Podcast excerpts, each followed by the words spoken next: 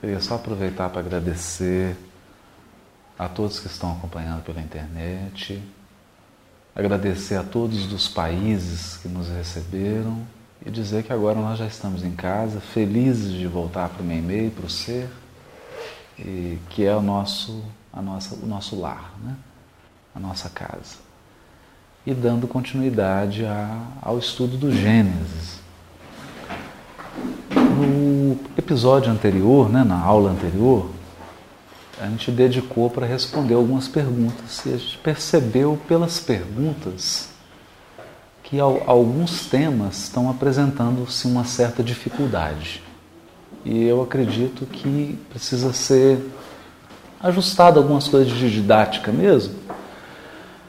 Então a gente vai optar por seguindo um pouco a, os versículos, um pouco na ordem e falando, porque vai facilitar um pouco o entendimento das coisas. A gente acredita nisso. Foi bom dar a visão geral e tudo, mas agora é o momento de já ir mais para o específico e facilitar. Outra coisa que a gente gostaria de dizer, né, que muitas pessoas têm perguntado, isso tem acompanhado, é, o, nosso estudo ele tem duas características. Né? Primeiro, ele é a luz da doutrina espírita. Isso é muito importante ser dito. Porque nós temos a plena convicção de que o Espiritismo é um sol. E ele projeta uma luz imensa sobre esses textos bíblicos. E nós temos um profundo carinho, uma profunda vontade de estudar esses textos à luz da doutrina espírita. E para isso, nós estamos sempre, sempre, sempre, quem acompanha o Levítico, quem acompanhou o Levítico e quem acompanha o Gênesis, pode testemunhar que nós sempre estamos trazendo textos do codificador Allan Kardec. Né? A gente está sempre trazendo os textos. Porque nós acreditamos que esses textos são o alicerce. Sem eles, a gente perde o rumo. Eles são bússolas, são alicerce. Então, esse estudo não é um estudo baseado em opiniões pessoais, é um estudo em que a gente busca conjugar os textos com a obra do codificador Kardec, com a obra de Chico Xavier e com outros textos que trazem luzes, que trazem esclarecimentos. Então a gente só está dizendo isso porque muitas pessoas fizeram perguntas: ah, você disse isso, você disse isso. E muitas vezes eram textos que eu li, né? então não é o Haroldo que disse isso, o Haroldo que está dizendo isso. Nós estamos lendo textos e fazendo reflexões sobre textos que são lidos. Isso é importantíssimo ficar bem claro. Né? E aproveitando é, algo que a gente considera que é muito importante, que é unir as três revelações. Há um investi houve um investimento espiritual muito grande na primeira revelação. Quantos missionários reencarnaram para que os livros do Velho Testamento, que são 66, pudessem chegar até nós? Então nós não podemos menosprezar um profeta Elias, que é o João Batista, não podemos menosprezar um Isaías, não podemos menosprezar um Jeremias, um Oséias, um profeta Natan são espíritos que reencarnaram com uma missão de trabalhar a espiritualidade dentro de um contexto, dentro de uma época. É claro que eles não podiam dizer tudo, claro que nem eles mesmos tinham acesso a certas questões espirituais, em função da encarnação, que dá um tamponamento no espírito, mas são missionários, eles precisam ser respeitados, né? e a gente precisa resgatar essas tradições. No meio disso, há a revelação do Evangelho que é o nosso guia e modelo, nosso mestre incomparável, insubstituível, que é Jesus, é o nosso governador espiritual. E em torno dessa figura máxima do Cristo, há dezenas, centenas de missionários que o acompanharam, né? que deram suporte, Maria, José, os apóstolos, tantos outros anônimos e nós temos um profundo carinho, um profundo respeito pela tradição cristã, porque nós somos cristãos. Né? Os espíritas são cristãos, é importante dizer isso. Né? E também nós não podemos menosprezar os missionários da terceira revelação. Allan Kardec, os, os precursores e, e depois os missionários que encarnaram no Brasil com a função de dar um crescimento, um florescimento no Espiritismo. Então, esse estudo do Gênesis é um estudo que está baseado nas três revelações e que busca resgatar textos, resgatar tradições espirituais vinculadas às três revelações. Então, não é um estudo de opinião pessoal, não estou aqui para expor opinião pessoal. Em alguns momentos a gente interpreta alguns textos, é, mas também abre para quem quiser participar, interpretar, participar e construir conosco, porque entendemos que esses textos são maiores do que nós. Né? São maiores que nós. Então, só deixando isso bem claro, e a gente começa aqui pelo Gênesis, o iníciozinho, primeiro, primeiro capítulozinho do Gênesis, o primeiro versículo do primeiro capítulo que é um texto muito importante. Gostaria de voltar nele. Estamos aqui usando a Bíblia de Jerusalém. E esse texto ele diz assim, para ficar fácil. No princípio, Deus criou o céu e a terra. Ora, a terra estava vazia e sem forma, informe. As trevas cobriam o abismo e um sopro de Deus agitava a superfície das águas. Esse é o versículo. O que, que chama atenção aqui? Diz que Deus criou o céu e a terra. E no final do versículo faz referência à água. Mas não fala quando que ela foi criada. Interessante, né? As águas estão no final, dando a entender que as águas já existiam antes do céu e da terra. E é isso que nós vamos ver, de fato é isso. O que, é que a gente gostaria de chamar a atenção aqui? A narrativa hebraica é diferente da narrativa de nós ocidentais ou do mundo atual. Eles narravam em círculo. Em círculo. Ou na maneira como seu Honório gostava de dizer, em espiral. O que, que significa isso? Eles falam algo, depois eles repetem e acrescentam algo. Repetem de novo e acrescentam mais um detalhe. Repete e acrescenta mais um detalhe. Então, quando o versículo abre e diz, no princípio, Deus criou os céus e a terra, céus e terra significa em hebraico tudo. Então vamos lá primeiro na língua hebraica. O hebraico expressa tudo, quando ele quer dizer tudo, ele não usa a palavra tudo. Ele usa opostos. Opostos. Então gente fala assim: fogo e água, todos os elementos. Né? Dor e alegria, é pranto e alegria, todas as emoções. Céu e terra, tudo. Então, a primeira afirmação é a afirmação geral. Deus criou tudo. Deus criou os céus e a terra. E aí começa fazendo afirmações, repetindo em círculo. Vamos ver como é que funciona isso. Olha que interessante. No versículo 6, está escrito assim: Deus disse, que é aquilo que a gente já comentou aqui, da palavra, do dizer. Deus disse: haja um firmamento Firmamento é céu. Haja um céu no meio das águas. E que ele, o céu, separe as águas das águas. E assim se fez. Deus fez o firmamento, que separou as águas que estão sob o firmamento das águas que estão acima do firmamento. E Deus chamou o firmamento céu. Houve uma tarde e uma manhã, segundo dia. Então a gente vê que no segundo dia está desenvolvendo a declaração que foi feita no primeiro dia. O primeiro versículo diz: No princípio criou os Deus os céus e a terra. E aqui no versículo 6, que é o segundo dia, está explicando como que o céu foi criado. Então, olha que interessante isso.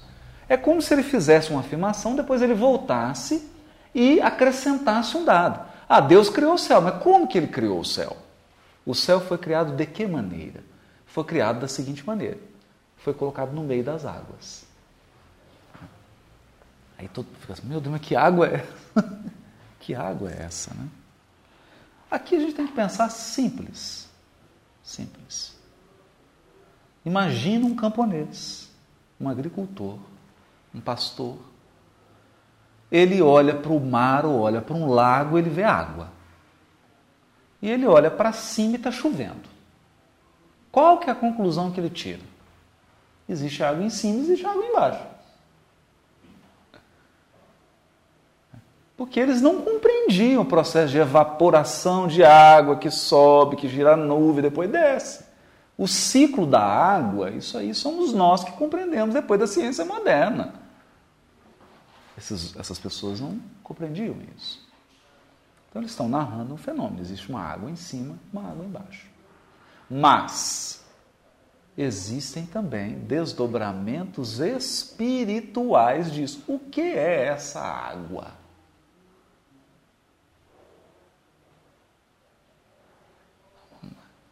que é essa água. No livro Boa Nova, há um capítulo que nós não gravamos ainda na série Boa Nova, que é o diálogo de Jesus com João Evangelista. João Evangelista estava com uma dúvida sobre comunhão com Deus. A dúvida dele era o seguinte: como que eu entro em comunhão com Deus? Como que eu estabeleço uma relação com Deus? O que, que eu tenho que fazer? Eu tenho que e a dúvida dele era curiosa, porque ele tinha um amigo, João Evangelista, que era ligado aos essênios.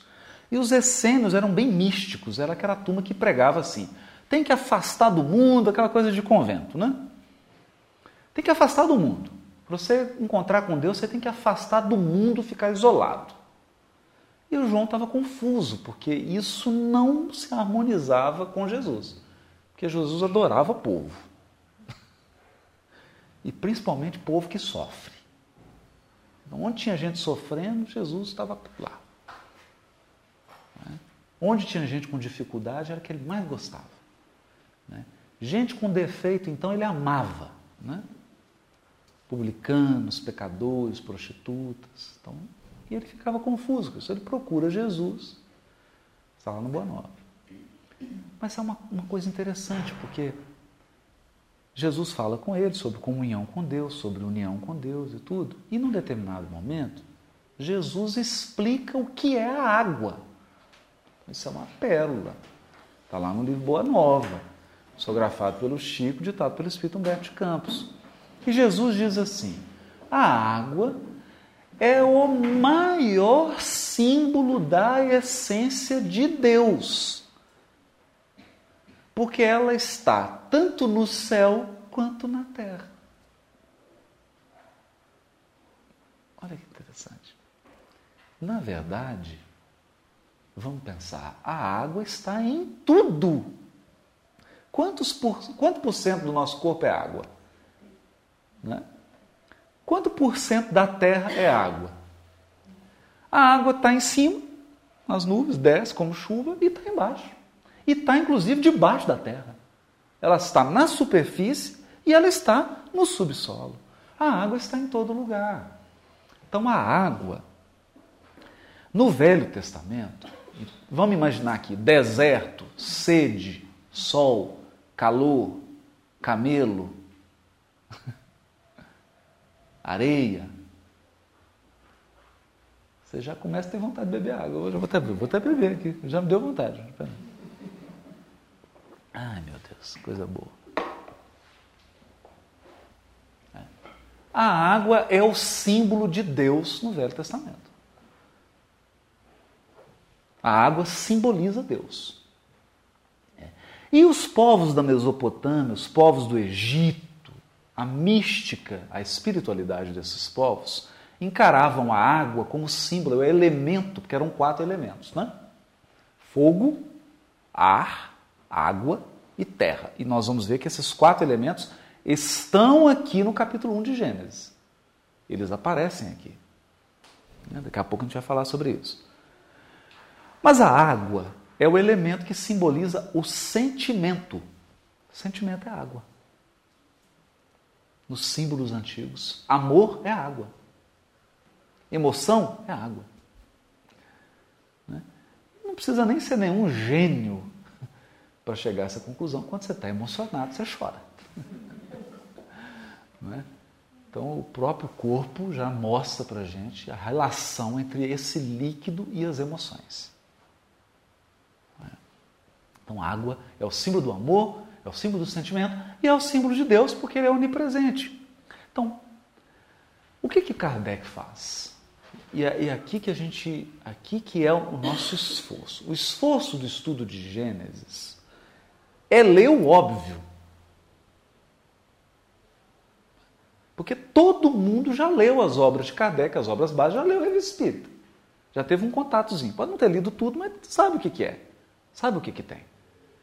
O nosso desafio aqui é ler esses textos de novo com novos olhos. Com novos olhos. Então, na próximo estudo de Gênesis, nós vamos falar só de fluido cósmico. Por quê? Porque Kardec dedicou centenas de páginas ao fluido cósmico. Por quê? Por quê?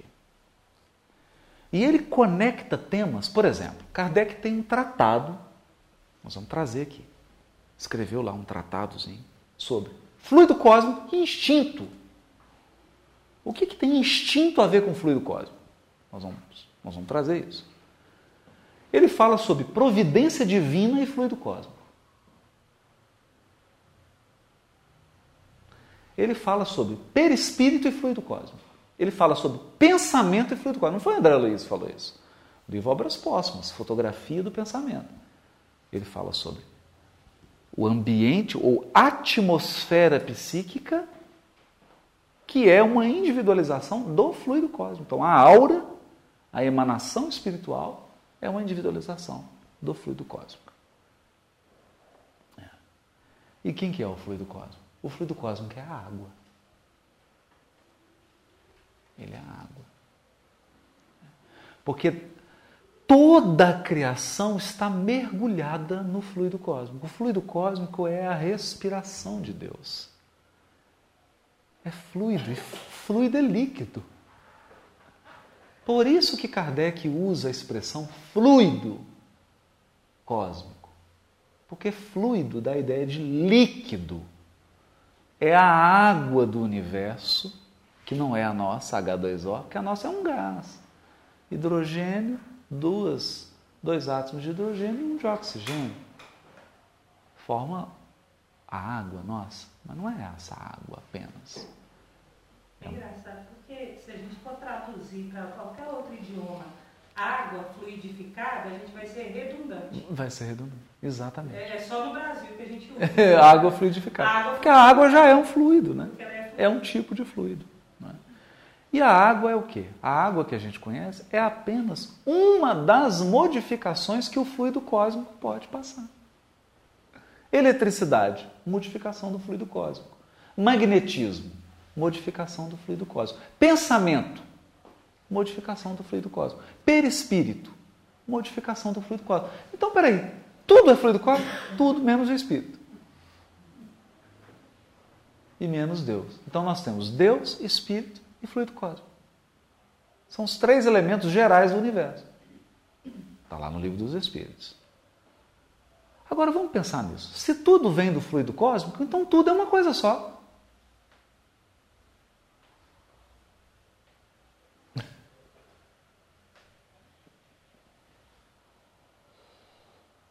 Na essência, não tem diferença de pedra para computador.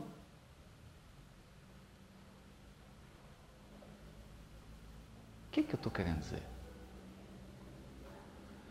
Tudo que existe de material é fluido cósmico modificado.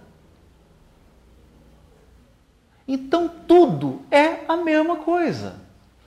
Por que, que nós vamos encontrar no capítulo 1 de Gênesis o verbo, toda hora, nós vamos encontrar no capítulo 1 de Gênesis o verbo separar. Separar. E separou Deus a luz da escuridão. E separou Deus a água da terra. E separou. E por que, que separou? São individualizações do fluido cósmico. Quando o fluido cósmico se individualiza, as coisas se tornam diferentes. Grama é diferente de água, mas não é, porque tudo é fluido cósmico. Então eu ponho o dedo na tomada, tomo um choque, ou eu seguro uma pedra, é eletricidade. E pedra é a mesma coisa, é fluido cósmico.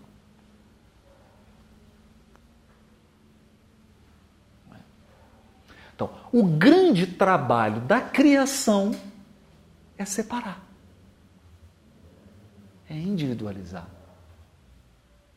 é modificar o fluido cósmico.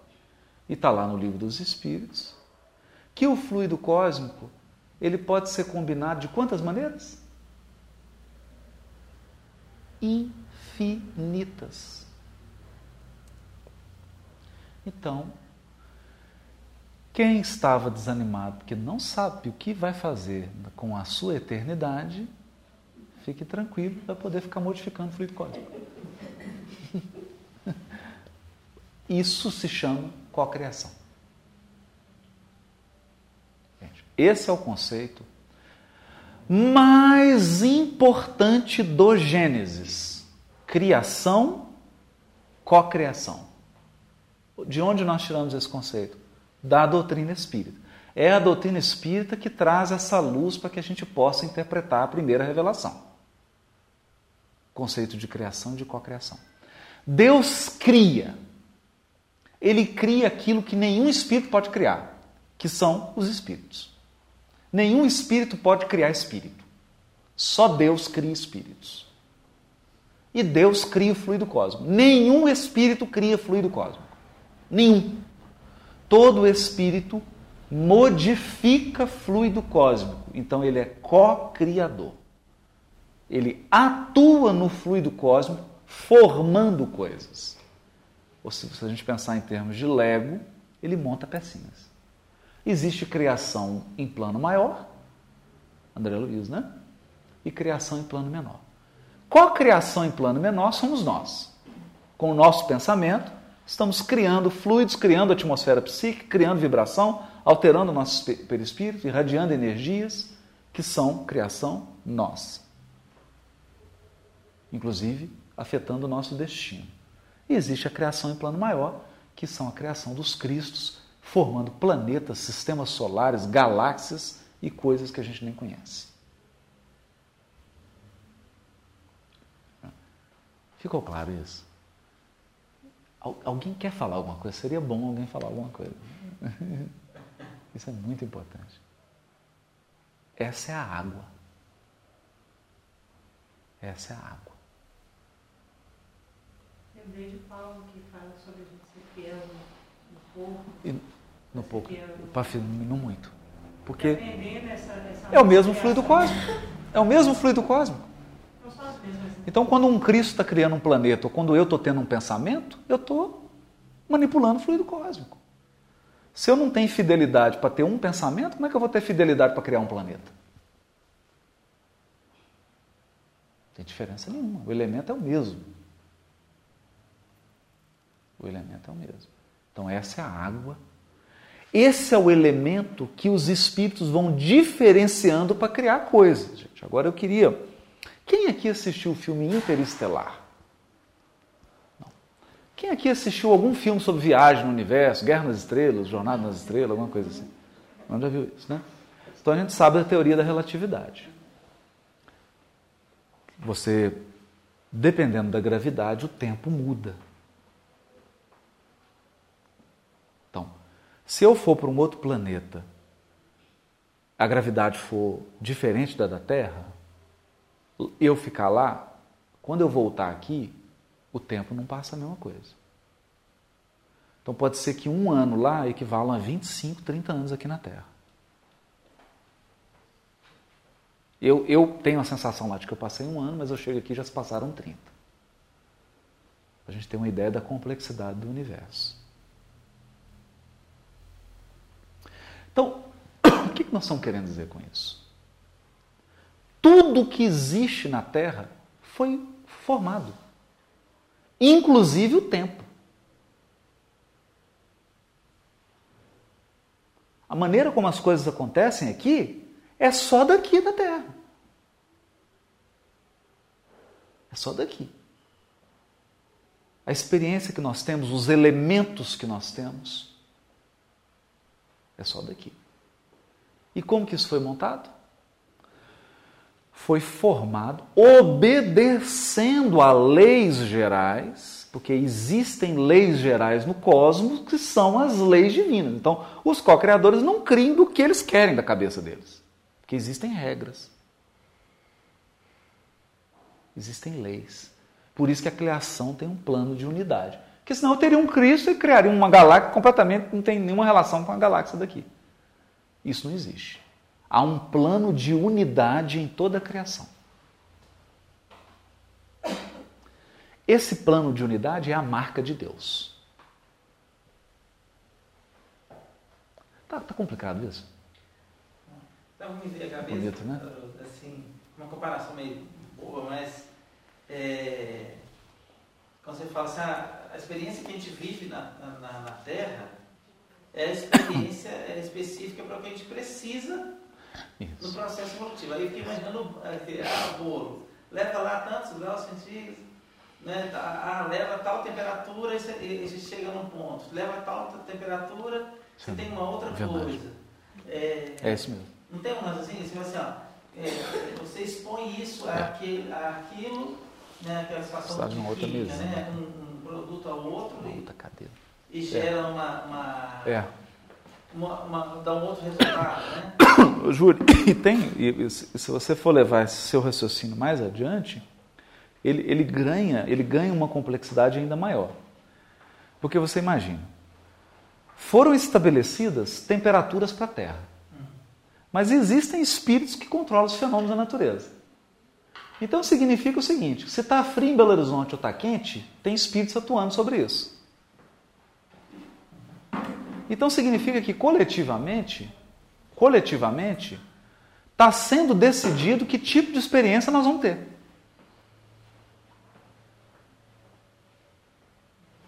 O fato de ter chovido hoje em Belo Horizonte não é gratuito. Isso está controlado por espíritos que, por sua vez, estão sob uma hierarquia. Então, alguém decidiu. Alguém decidiu. E aí você pensa num bebê. Quem que decide a mamadeira? A temperatura da mamadeira. Não é assim? Por exemplo, Toda vez que a mãe tem frio, ela põe blusa no, na criança, né? Então, olha que interessante. Dizer, tem alguém ali controlando a experiência. O bebê vive a experiência de quem está cuidando dele. Ele é alimentado, ele dorme, ele é colocado no lugar. Nós também. Nós estamos sob um processo, pressão atmosférica, gravidade, tempo. Processos biológicos, o nosso organismo, tempo de vida do nosso corpo processos da reencarnação. Tudo isso foi definido. Na Terra? Na Terra. Não é bonito isso? Assim, você tem fuso horário na própria Terra, né? Na então, Você tem temperaturas é. diversas. Nem me diga. que eu estou confuso até agora. Imaginando isso, você tem uma temperatura num lugar, uma temperatura no outro, isso influencia Profundamente. no humor, influencia na, na na capacidade é, no estado de ânimo, talvez, é. influenciando em coisas que, né, em tendências é. Que você possa ter, não é? Comportamentos. Comportamentos. É, você tem incidência de maior é, campo né, é, magnético em determinada região, que tem uma incidência maior de minério, que tem. É. Fico imaginando, o que eu estou querendo dizer é que a gente é colocado no lugar onde precisa estar. Né?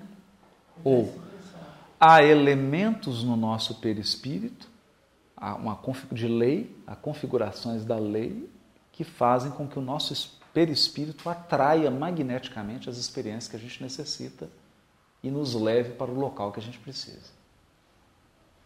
Isso que é o mais bonito, né?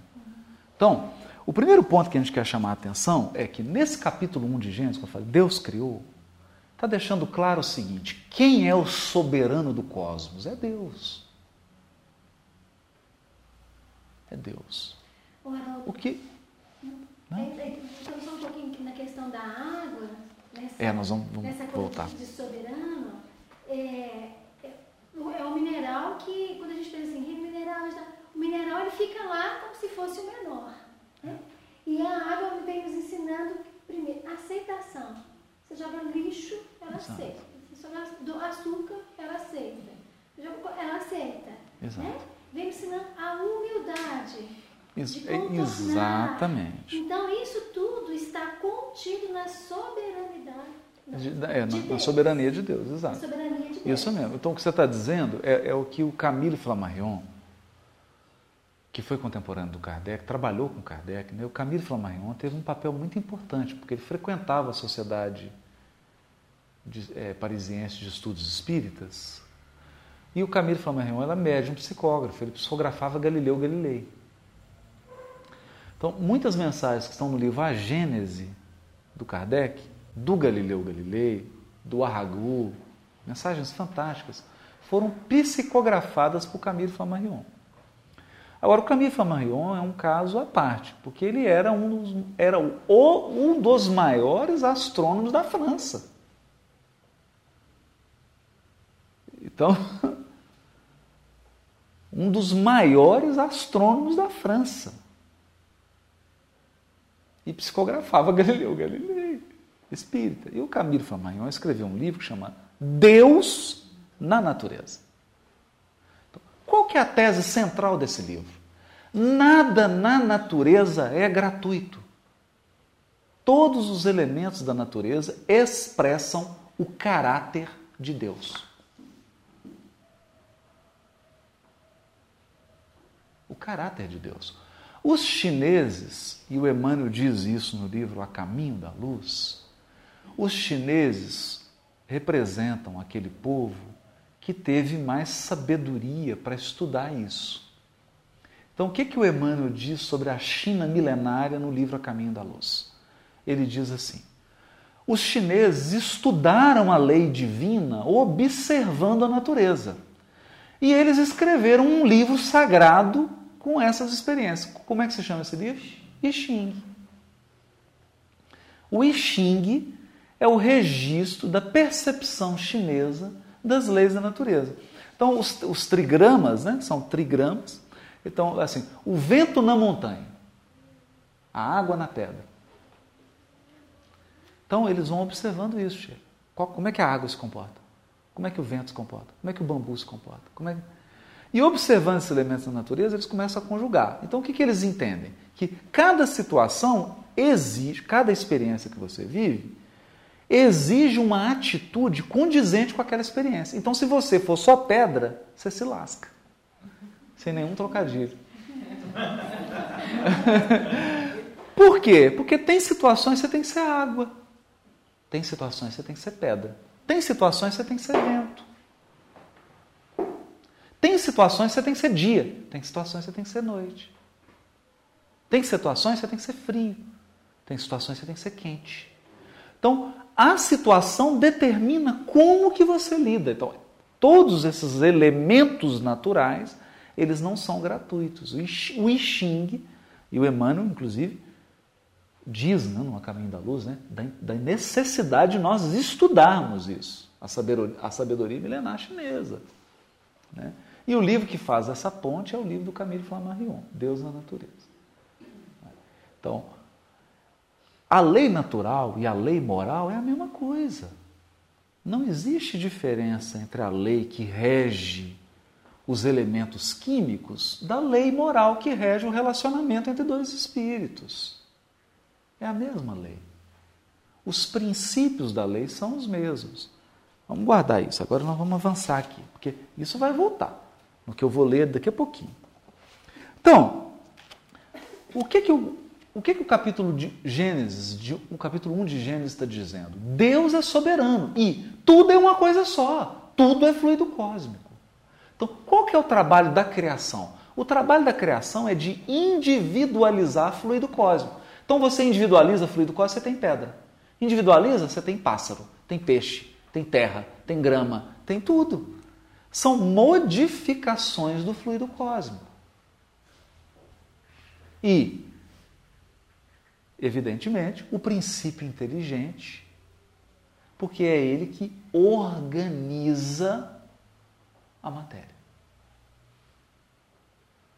Então, a pedra, as moléculas do mineral só são organizadas porque tem princípio inteligente ali, organizando. As plantas só são organizadas, tem um processo ali ocorrendo, porque tem um princípio inteligente mais evoluído do que o do mineral, que está ali organizando.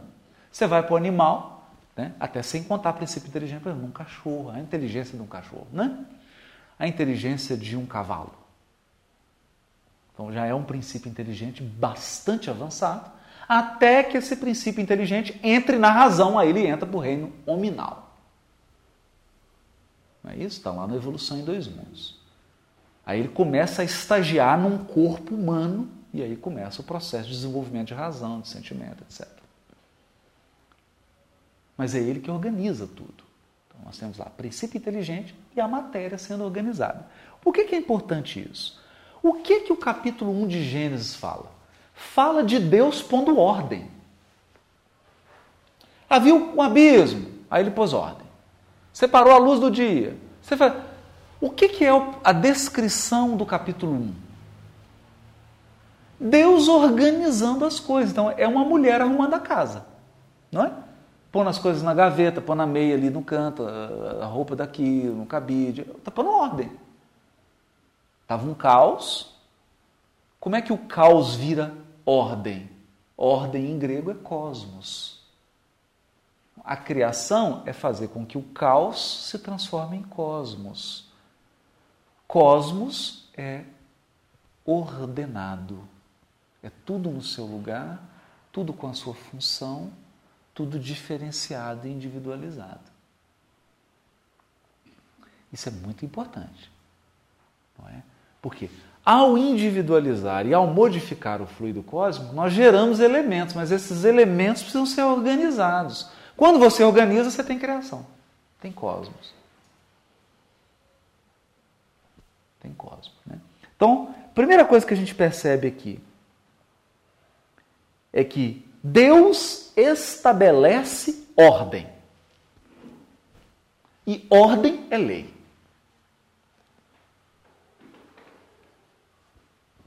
Ordem é lei. Então, quando Jesus fala, eu não vim destruir a lei, não está falando da lei mosaica apenas. Está falando da lei divina, da lei que rege todos os fenômenos da criação há uma lei soberana que rege tudo. Como que os hebreus chamam essa lei? Chamam ela de Torá, que não é o livro, não é Bíblia, gente. Não é Bíblia. Nós vamos ver isso aqui. Não é Bíblia. Lei é a regra que estabelece ordem. Então, quem criou a regra de que a abelha faz mel? Lei divina. Lei. Cada elemento tem a sua estrutura. Ele tem uma estrutura. Então, computador, você olha para o computador, olha para uma mesa. São estruturas diferentes. Então, cada elemento tem a sua estrutura. Ou seja, a sua organização. Tem organizações que são mais simples, tem organizações que são mais complexas. Por exemplo, você pega um grão de areia ele é mais simples ou mais complexo do que um pássaro? Mais simples. Então, evolução é ganhar complexidade. Por isso que o espírito é criado simples. Porque à medida que ele evolui, ele ganha complexidade estrutural. Ele vai se tornando mais complexo. Né? Então, o princípio inteligente está lá num átomo, ele é simplório. É uma semente. À medida que ele vai estagiando, que ele vai se desenvolvendo, ele vai ganhando em complexidade. E ele é, vai ganhando em forma, né? Vai ganhando em forma, vai assumindo formas. E ele ganha em experiência e conhecimento. Então ele é ignorante, ignorante no sentido de ignorar, de não saber. E à medida que ele evolui, ele ganha conhecimento. Agora, o que é conhecimento, gente? Conhecimento é saber a lei divina, porque é a lei divina que rege tudo. A lei divina rege tudo. Então, sabedoria é eu conhecer os princípios da lei divina. Porque se eu conheço os princípios da lei divina, eu sou capaz de manipular e de todos os elementos do universo. Então Jesus pegava a água e transformava em vinho. Qual o problema?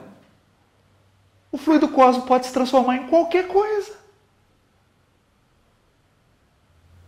Ele pegava três pãozinhos, cinco pãezinhos, multiplicava, comia cinco mil. Qual que é a dificuldade? O fluido cósmico é infinito. Ele podia ficar fazendo pão até hoje, podia estar fazendo uma, uma padaria. O fluido cósmico é infinito. Ele ia manipulando o fluido cósmico e transforma o que ele quiser. Num peixe, num pão, num relógio. Qual que é a dificuldade? Mas por quê? Porque ele já alcançou um nível em que ele conhece os princípios da lei que o permitem operar no fluido cósmico. É claro que um espírito da nossa categoria não tem acesso a esse conhecimento. Por quê? Porque nós não temos moral suficiente para ter esse tipo de poder.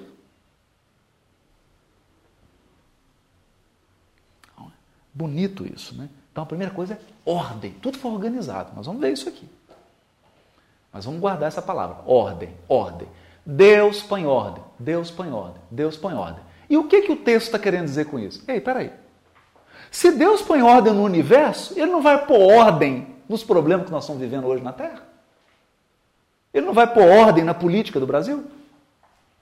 Ele não vai pôr ordem na economia brasileira?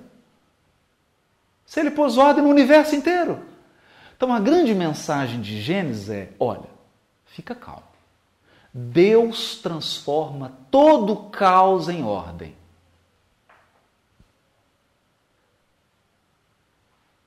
Por quê? É da natureza de Deus ordenar. Colocar ordem. Então fique tranquilo. Deus atua na criação e ele atua na história evolutiva da Terra, colocando ordem. Sempre colocando ordem. Isso é bonito. Outra coisa que ele faz, ele provê. Por quê? Por que foi criado água? Por que foi criado terra? Por que foi criado planta? Porque nós precisávamos de um cenário para evoluir. Precisávamos de um lugar, precisávamos de comida. Então Deus provê. Deus é provedor. Todos os elementos necessários à nossa evolução espiritual foram providos com a criação do planeta Terra. Criou-se um ambiente gigantesco com todos os recursos que nós precisamos para fazer a nossa evolução espiritual. Do básico até ápices que a gente desconhece. Deus provê. Deus é providência. Isso é muito lindo. É muito lindo. Então, Deus ordena, Deus provê e Deus comissiona. Hum? Não entendi. Agora que vem o melhor. Agora que vem o melhor. Deus estabelece tarefas para os seres da criação. Então vamos lá. Olha que interessante. No livro dos Espíritos, na questão que fala da encarnação, né? qual o objetivo da encarnação? Da, hã? 132. Isso mesmo. Já. Opa. Saiu aqui. É. No, no, nessa questão, ela é muito interessante porque os espíritos perguntam assim: eles estão eles estão preocupados no, no, não é com a reencarnação não, é com a encarnação. Né? Então, por que que os espíritos encarnam? E aí dá, eles dão uma aula. Eita, difícil aqui. Vamos lá.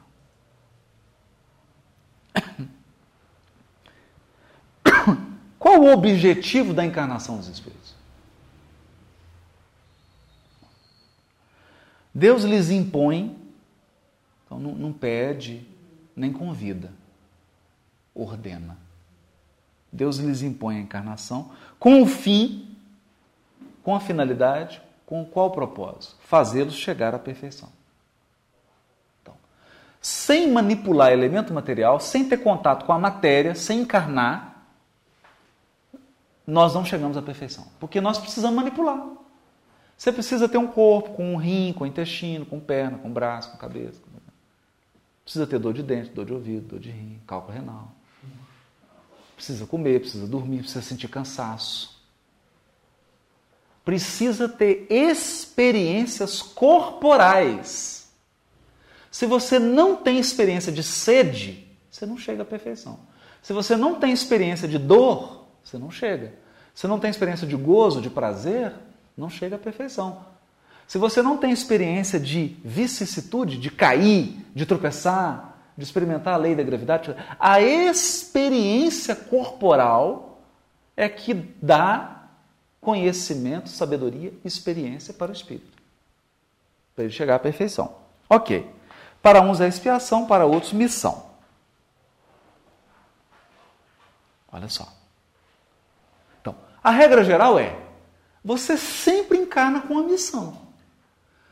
Mas se você se perdeu demais, se você se desorientou, você para a missão para espiar. Então é o carro que furou o pneu. Tem que parar para trocar o pneu. Ok. Eita.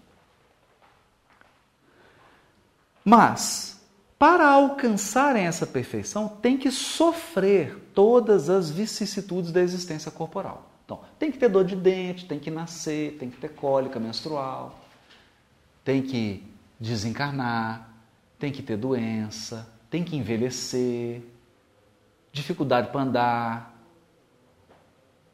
vicissitudes da vida corporal. Tem que passar. Se não passar por isso, não chega à perfeição. É o que eles estão dizendo. Visa ainda outro fim a encarnação. Agora, aqui que está importante. Ó. O de pôr o espírito em condições de suportar a parte que lhe toca na obra da criação. Ah, então peraí. O que, que os espíritos estão dizendo? Os espíritos estão dizendo o seguinte: a criação é uma obra. Então, a Sheila tem uma tarefa na criação divina. A parte que é dela. Nenhum outro espírito vai fazer o que ela tem que fazer. E, e segundo, quem deu isso para ela foi Deus.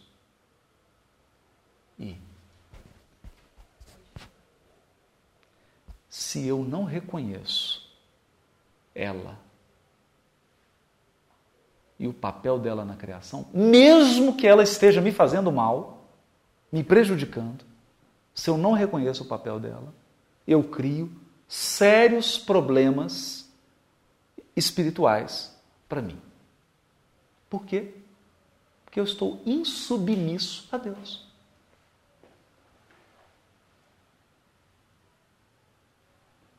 Está no livro Fonte Viva do Emmanuel. Né? Quando ele comenta uma epístola de Tiago, que Tiago diz assim: Se você é maledicente, quer dizer, se você está falando mal, se você está rejeitando as coisas de Deus, ele fala assim: você não é mais observador da lei, mas juiz.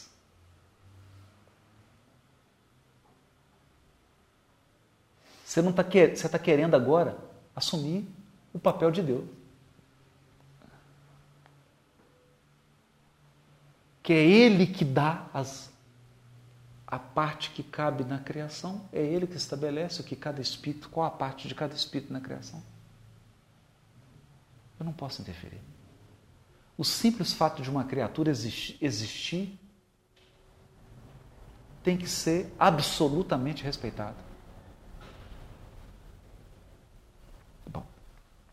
Então, visa outro fim a encarnação, o de pôr o espírito em condições de suportar a parte que lhe toca na obra da criação.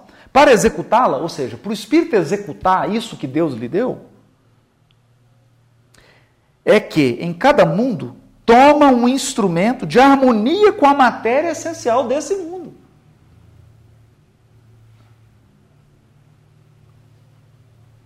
A fim de aí cumprir, daquele ponto de vista, as ordens de Deus daquele ponto de vista daquele mundo. Então, você ser um missionário iluminado aqui na Terra é relativo. Porque num outro planeta você não seria. Os instrumentos são outros. O corpo é outro, as tarefas são outras. Então, é do ponto de vista da Terra. Dos instrumentos que nós temos, você vem aqui e cumpre uma missão. Olha que coisa linda isso porque faz a gente ser bem humilde. Ou seja, imagina um mundo ditoso onde os, os seres não têm mais corpos. Que tipo de missão eles desempenham? Nós não sabemos. O que, que eles fazem? Porque eles não vão achar que eles vão montar mineradora, que eles vão ficar pescando peixe. Não vai. Né? Não tem isso. Eles não têm nem corpo mais. Eles não pesca, eles não fazem site, não fica gravando vídeo, nem fazendo DVD. Não tem isso, não existe isso. Então o que, que eles fazem?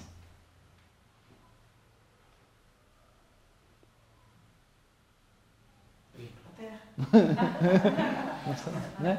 Então é bonito porque quando Emmanuel descreve no livro Renúncia a esfera em que Alcino estava, ele diz assim, sutilmente: espíritos transitavam em missões incompreensíveis para nós na Terra.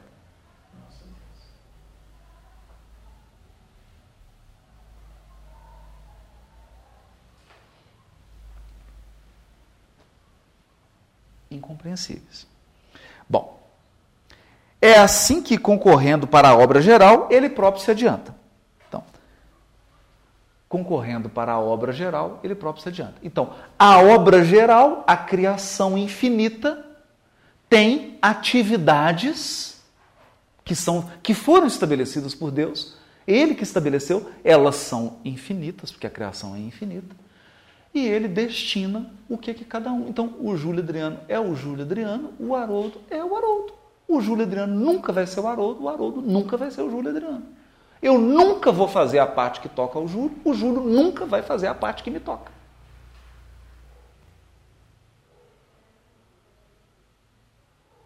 E não adianta ele ficar bravo, nem eu ficar com raiva, porque quem estabeleceu é Deus e isso é irrecusável, inegociável. Pode chorar, pode espernear. Olha que bonito. Isso nós chamamos de comissionamento. Na linguagem bíblica chama-se comissionamento.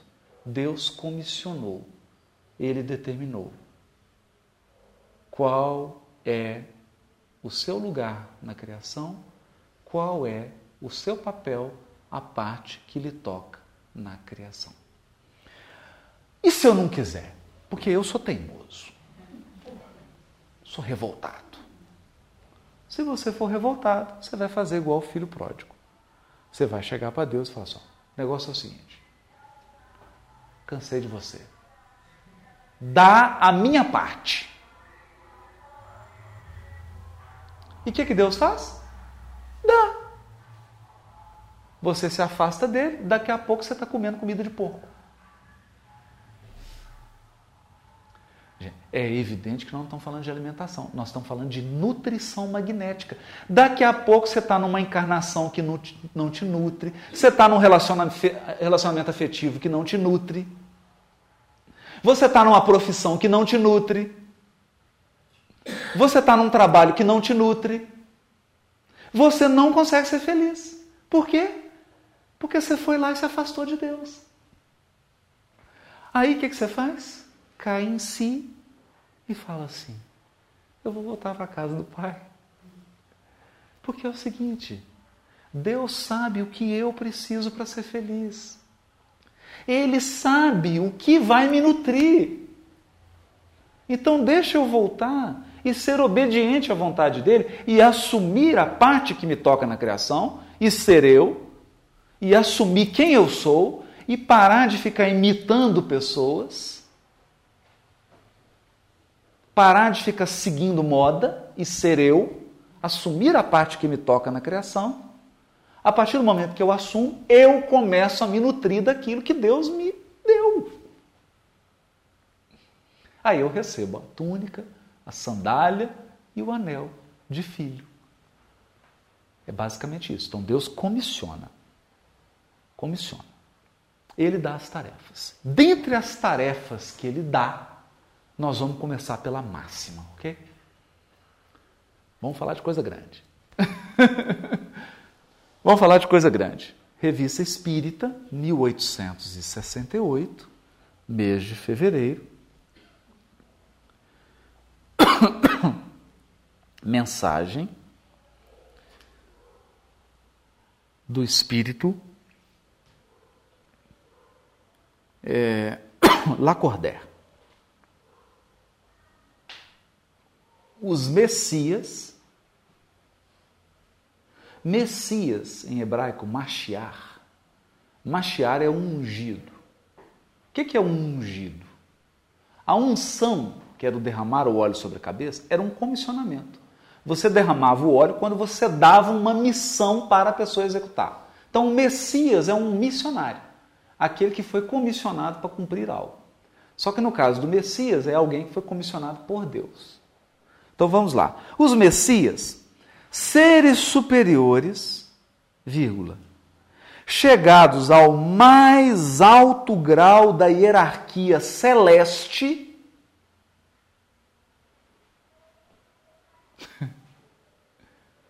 mais alto grau da hierarquia celeste. depois de terem atingido uma perfeição que os torna infalíveis daí por diante e acima das fraquezas humanas, mesmo na encarnação. Estou lendo. Revista Espírita, não é o Haroldo, porque tem gente que faz pergunta. Ah, o Haroldo. Não é o Haroldo que está dizendo, eu estou lendo. Isso está escrito na revista Espírita, 1868, mês de fevereiro. Um Messias é infalível, mesmo encarnado.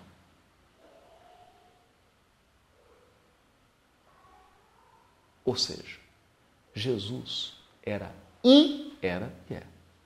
Infalível. Né? Então, hum, é bom para repetir. Mesmo na encarnação. Está acima das fraquezas humanas, qualquer delas. Por isso que ele chegou no mais alto grau. Infalível. Então, o que, que acontece com isso? pode tirar esse negócio de anjo caído, porque chegou a anjo não cai mais. Como nós não. No caso de Messias, então. O anjo ainda pode dar uma tropeçadinha, né? Criar um vínculozinho e tal. Pode. O Messias acabou. Infalível. Aí o que, que acontece? admitidos nos conselhos do Altíssimo. Hã? Conse Deus, o Todo-Poderoso, tem conselhos? Tem diretores? Tem. São os Cristos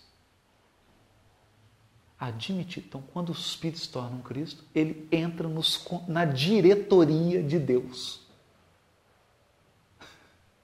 no conselho superior, conselho de gestão do cosmos.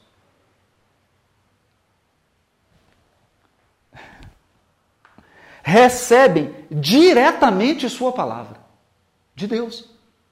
Recebem diretamente a palavra de Deus. Diretamente. Não é por telefone, WhatsApp, e-mail, Facebook.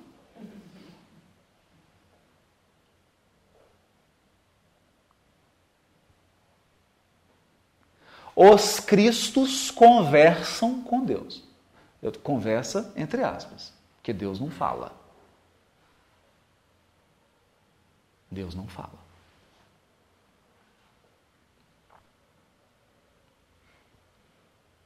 Recebem diretamente a palavra, que são encarregados de transmitir e fazer cumprir.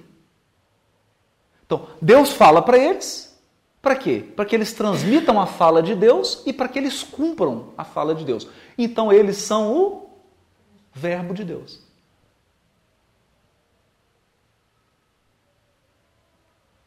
A palavra de Deus são os Messias. Porque eles são encarregados de transmitir a palavra e fazer cumprir.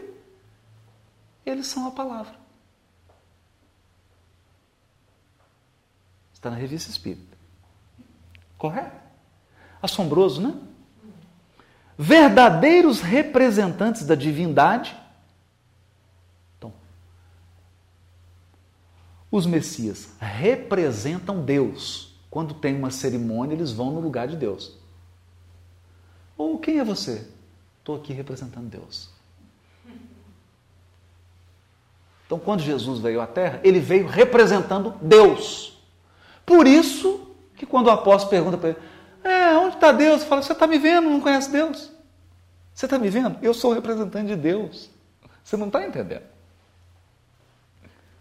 A minha palavra é a palavra de Deus, eu estou só transmitindo. Eu vim cumprir a vontade de meu Pai. Você olhar para mim é olhar para Deus, porque eu sou representante dele.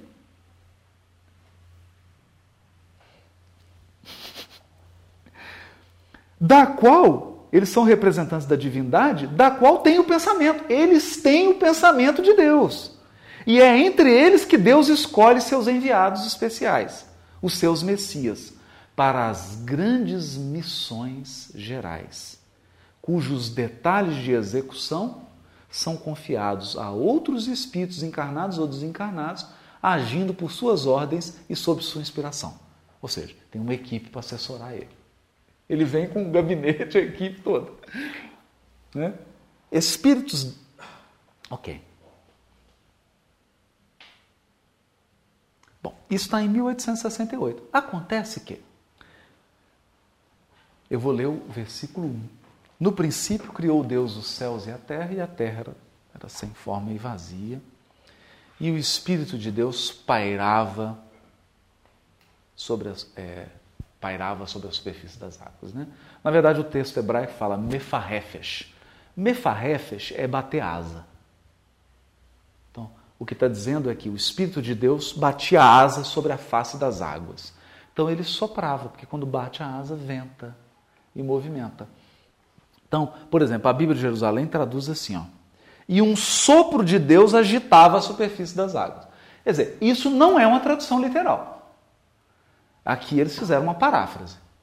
Porque o texto diz assim: e o Espírito de Deus batia asa sobre as águas. Aí eles estão pegando o sentido, porque isso é muito hebraico, a pessoa não consegue entender. Então o que, que eles estão dizendo? Que Deus soprava um vento sobre as águas. Correto? Que água? Fluido cósmico. A água do cosmos é o fluido cósmico. E por que, que ele é o hálito divino? Porque Deus sopra ele.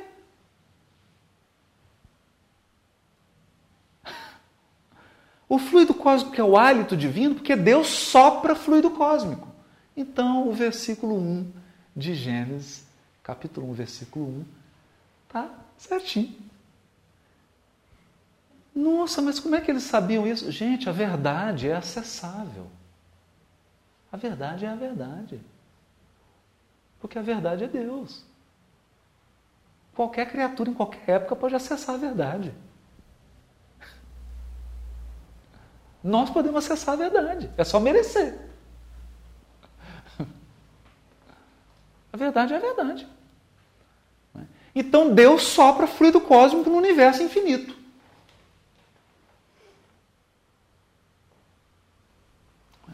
É isso que o texto está dizendo. A Terra era sem forma e vazia. Sem forma por quê? Porque evolução é ganhar forma. Ganhar forma é ganhar complexidade. Então você começa lá num grãozinho de areia até chegar num ser humano. Ganhou complexidade. Então, no início é sem forma, simples, evolui, se torna complexo. Ignorante, não tem conhecimento, vazio. Vazio vai adquirindo experiência. Vai preenchendo. Ou melhor, desabrochando. Né? Porque o, o preenchimento não é de fora para dentro, é de dentro para fora. Sabedoria não é pôr coisa externa para dentro, é deixar a luz que está dentro se expandir. Porque é o processo da semente, né? A semente ela se expande. E aí ela busca elementos para poder alimentar o processo de expansão dela. Por isso que evoluir é expandir consciência. Quando Emmanuel define o dever, quando ele define mente, ele diz assim: a mente é o campo da consciência desperta. Quer dizer, de acordo com o seu nível de despertamento, você tem um campo consciencial. Se a sua consciência desperta mais, seu campo consciencial amplia. Então você está aumentando a percepção, você está aumentando consciência. E o que, que é, o, é o dever? Lá no capítulo Dever do Pensamento e Vida, ele fala: o dever é aquela, aquela margem de atividades que o Criador nos dá para o nosso processo de expansão da consciência. Veja que não é uma tarefa, é uma margem. Mas aí já é seminário pensamento e vida. Né? Já estamos avançando. Mas é importante isso, porque vai ampliando. Era sem forma e vazia. Agora nós estamos falando do Messias, do Deus que comissiona. Então nós vamos lá num texto do Targum, e eu vou ler uma coisa aqui agora impressionante. O Targum, o texto, o papel, é do século III, século III, século IV. Mas a tradição é anterior ao Cristo. Por quê? É muito simples. Uma cantiga popular, primeiro ela é cantada ou escrita? Ela é escrita depois, né? A história, ela é escrita primeiro ou, acontece primeiro? primeiro acontece, depois você escreve, né? Assim também com a tradição. Primeiro a tradição surge de inspiração, todo mundo começa a falar e conta e conta, depois alguém escreve.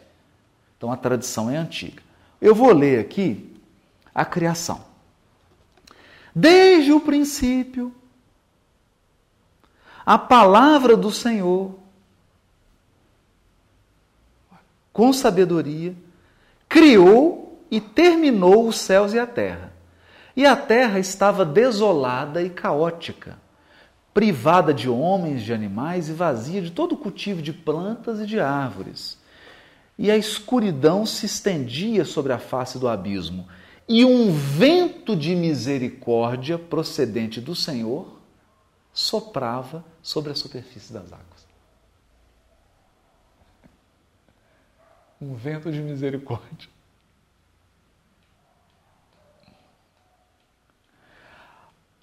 Olha isso. A palavra do Senhor disse: haja luz e houve luz segundo a sentença da sua palavra. E ficou manifesto diante do Senhor que a luz era boa. E a palavra do Senhor separou a luz da escuridão. Olha a separação aqui, olha a individualização do fluido cósmico. E a escuridão chamou, a luz chamou dia, a escuridão chamou noite. E houve tarde, e houve manhã, na ordem da obra da criação, dia primeiro. Olha como é que o texto do Targum é uma aula de interpretação. Porque o Targum é uma tradução do hebraico para o aramaico. Só que ao traduzir, eles explicam. Então, eles estão aconselhando, eles estão acrescentando um tanto de coisa. É... O outro, outro Targum aqui, agora um outro Targum, ele diz assim: Desde o princípio criou Deus os céus e a terra, e a terra estava caótica e deserta, despovoada de filhos dos homens, de filho do homem, despojada de filho do homem e vazia de todo animal. E a escuridão se estendia por cima do abismo, e um vento de misericórdia ia diante de Deus e soprava sobre a superfície das águas. um vento de misericórdia ia diante de Deus. Quem são esses ventos de misericórdia? São os Cristos. Estão no conselho do Altíssimo. Agora, o mais bonito disso tudo é o Targum. Num outro texto do Targum, que diz assim: Esse é bonito. Né?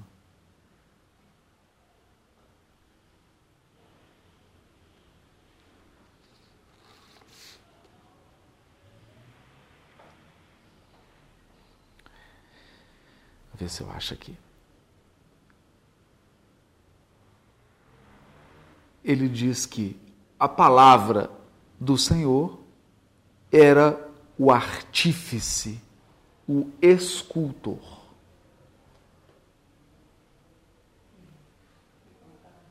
A palavra do Senhor era o artífice, o escultor. Ok.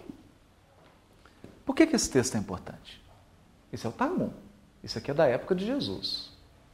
João Evangelista lia isso. A palavra passou a ser vista como um ser.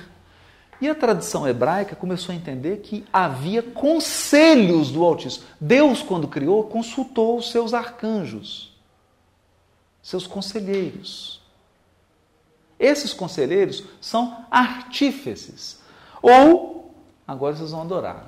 As meninas do Meme vão adorar. Pedagogo.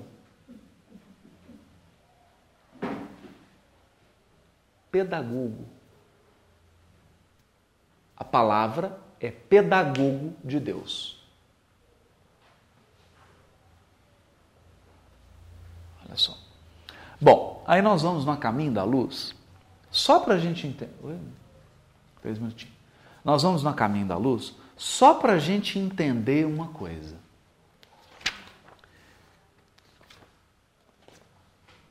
Quem pensa que Emmanuel é bobo, é bobo. Não subestime Emmanuel.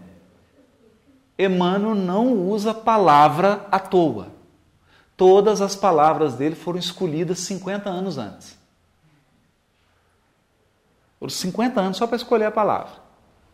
Então, no capítulo 1 do A Caminho da Luz se chama A Gênese Planetária. Por que vocês acham que ele deu o título do capítulo A Gênese Planetária? Por que ele não falou a criação do planeta?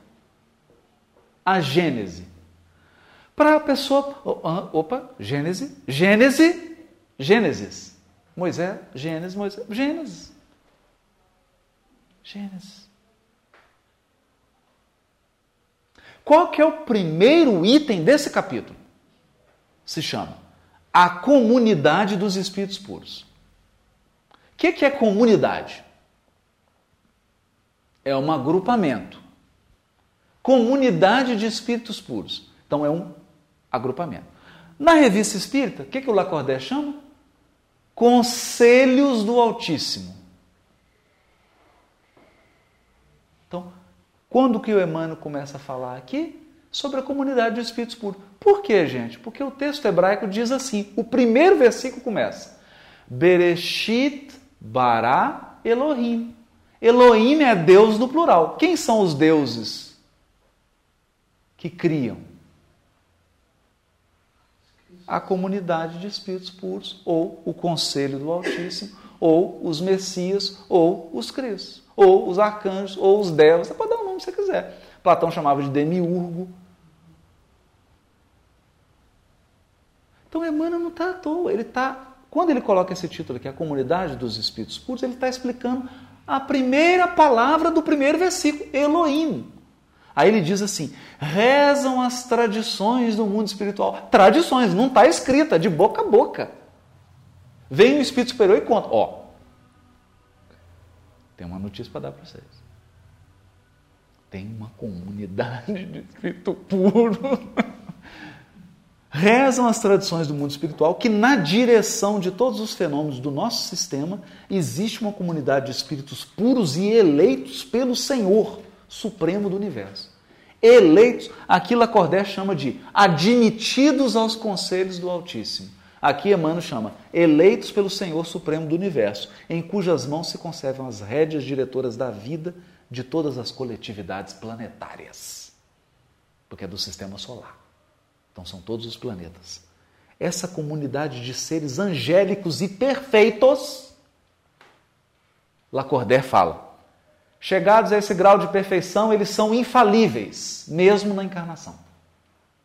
Então, essa comunidade de espíritos, seres angélicos e perfeitos, da qual Jesus é um dos membros divinos, ao que nos foi dado saber, ao que nos foi dado saber. Quer dizer, isso é o que eu estou sabendo, não é o que é. O irmão está dizendo assim: eu só tive notícia de que eles se reuniram nas proximidades da Terra para a solução dos problemas decisivos da organização e da direção do nosso planeta por duas vezes no, curso dos milênios conhecidos. Milênios conhecidos. Por que milênios conhecidos? Porque antes da Terra ser formada e ter gravidade, como é que você tinha tempo? Quando criou a Terra, criou o tempo. Teoria da relatividade. Só quando existe o globo, existe tempo. Sem gravidade não tem tempo. Então, e como, se eles reuniram antes, reuniram quando? Não tinha tempo.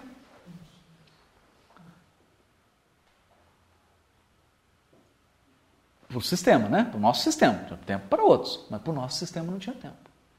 Então, por isso que ele usa milênios conhecidos. Agora, olha que interessante. Os primeiros tempos do orbe terrestre, a criação da lua, a solidificação da matéria. Aí tem um item que chama assim: o divino escultor. Ah, não, Emmanuel leu Targuma. O divino escultor. É o texto que está no Targum. A palavra de Deus é escultor, é artífice, é artesão. Por quê? Porque co-criar não é manipular fluido cósmico? Então, na verdade, gente, todo espírito, ele não cria fluido cósmico, só Deus cria fluido cósmico. Então, o que, que o espírito faz? Todo espírito é artesão. Até artefazendo o belo, o bom.